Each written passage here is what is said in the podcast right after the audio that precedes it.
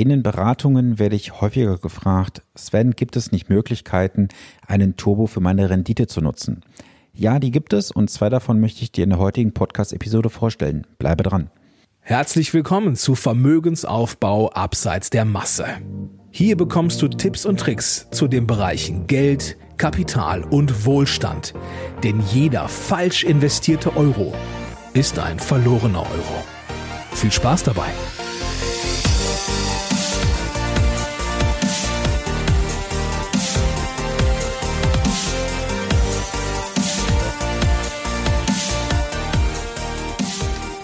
Es ist Montag und Zeit für eine neue Podcast-Episode. Schön, dass du eingeschaltet hast. Mein Name ist Sven Stopka und ich unterstütze Menschen, die ihr Vermögen aufbauen oder besser investieren wollen, dabei, die für sie passenden Lösungen und Antworten in Finanzfragen zu finden, um sich beim Thema Geld und Finanzen wieder entspannt zurückzulehnen, ohne das Gefühl zu haben, der Finanzindustrie ausgeliefert zu sein. Bevor wir mit dem heutigen Thema anfangen, möchte ich dir heute den ersten Gewinner präsentieren. Ich hatte ja in der letzten Woche angekündigt, dass ich jede Woche jetzt in, für die nächsten vier Wochen, also sprich jetzt noch für die nächsten drei Wochen, jede Woche einen Amazon-Gutschein im Wert von 30 Euro verlose, wenn du meinen Podcast im Social-Media-Bereich kräftig teilst. Und der erste Gewinner ist gezogen. Der erste Gewinner ist Carsten K. Carsten, du wirst von mir über den Gewinn benachrichtigt. Herzlichen Glückwunsch dazu. Auch du kannst diese Woche wieder an dem Gewinnspiel teilnehmen. Schicke mir dazu einfach einen Screenshot per E-Mail oder im Social Media Bereich, dass du meinen Podcast geteilt hast und du bist dann vielleicht in der nächsten Woche der glückliche Gewinner. Ja, in der heutigen Episode möchte ich mit dir mal auf das Thema eingehen, Rendite Turbo. Ich werde immer wieder gefragt, Sven, gibt es nicht irgendwelche Möglichkeiten, die Rendite noch mehr nach vorne zu bringen? Die gibt es durchaus. Ich hatte diese Woche ein Gespräch mit einem neuen Mandanten, der seine komplette Vermögensplanung und Finanzplanung jetzt bei mir übergeben hatte. Und anhand dieses Beispiels zeige ich dir mal, was für Rendite-Turbos du nutzen kannst. Und bei der Aufnahme der kompletten Daten bin ich halt über zwei Dinge gestolpert und da ist auch diese Idee für die heutige Podcast-Episode entstanden. Es gibt eine goldene Regel bei der Geldanlage, Augen auf beim Einkauf. Was meine ich damit konkret? Viele Anleger vertrauen heute immer noch ihrem Bankberater, ihrem Finanzberater, ohne mal genauer hinzuschauen, was wirklich hinter der Fassade so versteckt ist und hinterfragen auch viele Dinge gar nicht. Und gerade in Bezug auf die Kosten kann man natürlich sich einige an Kosten sparen, wenn man weiß, wie man mit den Kosten umgehen muss. Und zwei davon stelle ich dir heute mal etwas genauer vor. Auf der einen Seite den Ausgabeaufschlag und auf der anderen Seite die Kickback-Vergütung. Warum solltest du dich denn generell mit den Kosten beschäftigen?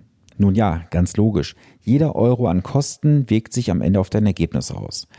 Und jeder Euro, der an sich nicht in deinem Vermögenstöpfchen liegt für die Geldanlage, kann sich am Ende auch nicht vermehren. Und zu Beginn denkt man oft, naja, es sind ja nur ein paar Euro, die da so an Kosten anfallen, das wird sich ja nicht so stark bemerkbar machen. Das ist ein ganz großer Trugschluss. Warum das ein großer Trugschluss ist, das siehst du heute auch an einem ganz reellen Beispiel anhand des Mandanten, den ich jetzt in die Mandantschaft aufgenommen habe. Was ist denn überhaupt ein Ausgabeaufschlag? Ein Ausgabeaufschlag ist eine Provision für den Vermittler dieses Fonds, wenn du diesen bei der Bank oder bei einem Online-Broker oder bei einem Finanzberater vor Ort kaufst.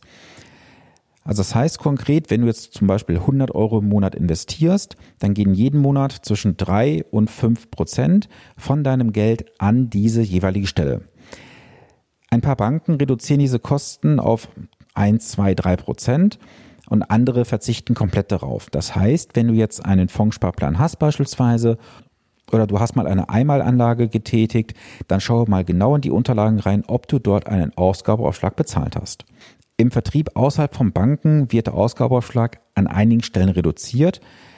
Einige Vermittler verzichten auf diesen Ausgabeaufschlag zu 100 Prozent. Das heißt, dort zahlst du keinen Ausgabeaufschlag. Dann gibt es noch die Kickback-Provision. Was ist eine Kickback-Provision? Eine Kickback-Provision ist in den Verwaltungskosten des Fonds enthalten. Die Verwaltungskosten beim Fonds werden ja mit der sogenannten TER, das steht für Total Expense Ratio, abgekürzt. Das sind also Gesamtkostenquote. Diese Gesamtkostenquote liegt bei den Fonds zwischen 1 und 3 Prozent. Insbesondere bei DAF-Fonds sind diese natürlich eher an der Spitze anzusiedeln. Für diejenigen von euch, die nicht wissen, was ein DAF-Fonds ist, eine kurze Erklärung dazu. Nehmen wir mal an, du hast jetzt einen Fonds A, Fonds B, C und D. Jetzt kannst du in Fonds A und B ja investieren und es gibt einzelne Fonds, die wiederum sich Dachfonds nennen. Dort investierst du dann in A, B, C und D. Und diese Fonds haben dann in der Regel sehr, sehr hohe Verwaltungskosten, in der Spitze bis zu drei Prozent. Und oft sind sie ihr Geld nicht wert. Es hört sich im ersten Moment ganz gut an, wenn du liest, dass der Fonds in andere Fonds investiert. Das Ganze erhöht natürlich massiv die Kosten und führt am Ende nicht immer zu einem besseren Ergebnis.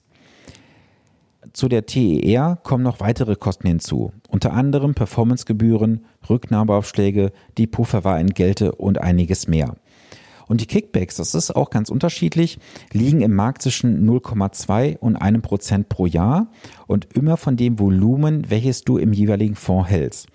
Bedeutet konkret, hast du einen Fonds mit einem Volumen von 100.000 Euro im Portfolio und würdest dort ein Prozent Kickback-Provision mal unterstellen, dann würden im Jahr ein Prozent, sprich 1000 Euro, an die Bank oder an den Vermittler gezahlt werden. Und das ist doch schon eine ganz üppige Summe. Und jetzt gehen wir doch mal so in das Beispiel rein, was ich jetzt bei diesem Mandanten hatte. Dieser Mandant ist mit 85.000 Euro Startkapitalsumme gekommen und hat einen monatlichen Sparplan von 400 Euro. Und jetzt noch ein ganz wichtiger Hinweis für dich. Ich habe hier in der Berechnung jegliche steuerlichen Parameter herausgenommen. Ich möchte jetzt hier keine steuerliche Beratung tätigen, daher ist das Ganze ohne Steuerparameter hinterlegt.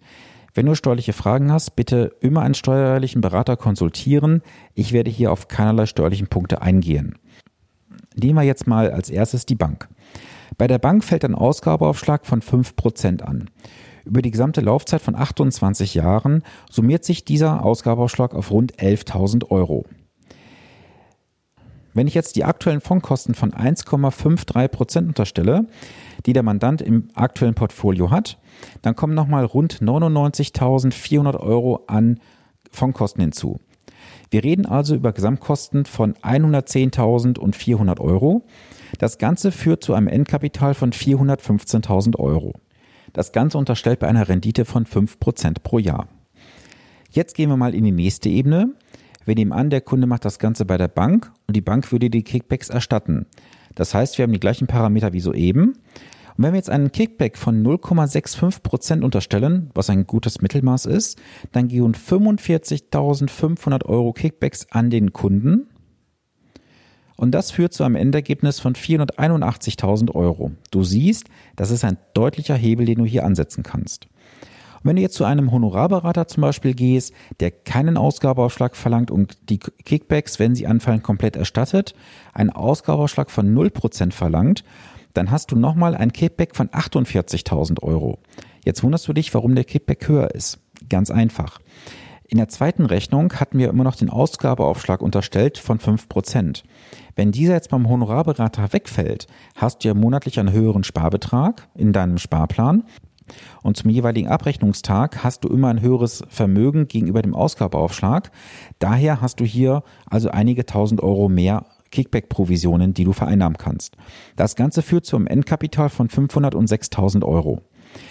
Jetzt können wir hier mal die Zahlen zusammenfassen. Wenn du ganz klassisch bei der Bank das Ganze kaufen würdest, sprechen wir über 415.000 Euro Endkapital.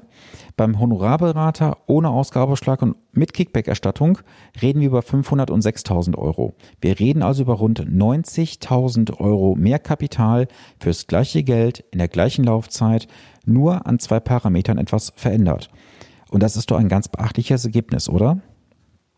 Und wenn ich jetzt das ganze Depot noch umstelle auf eine kostengünstige und effiziente Lösung, dann kannst du ja selber ausrechnen, in welche Himmelsphären du letztendlich mit deinem Vermögenstand kommen wirst. Was kannst du jetzt daraus lernen?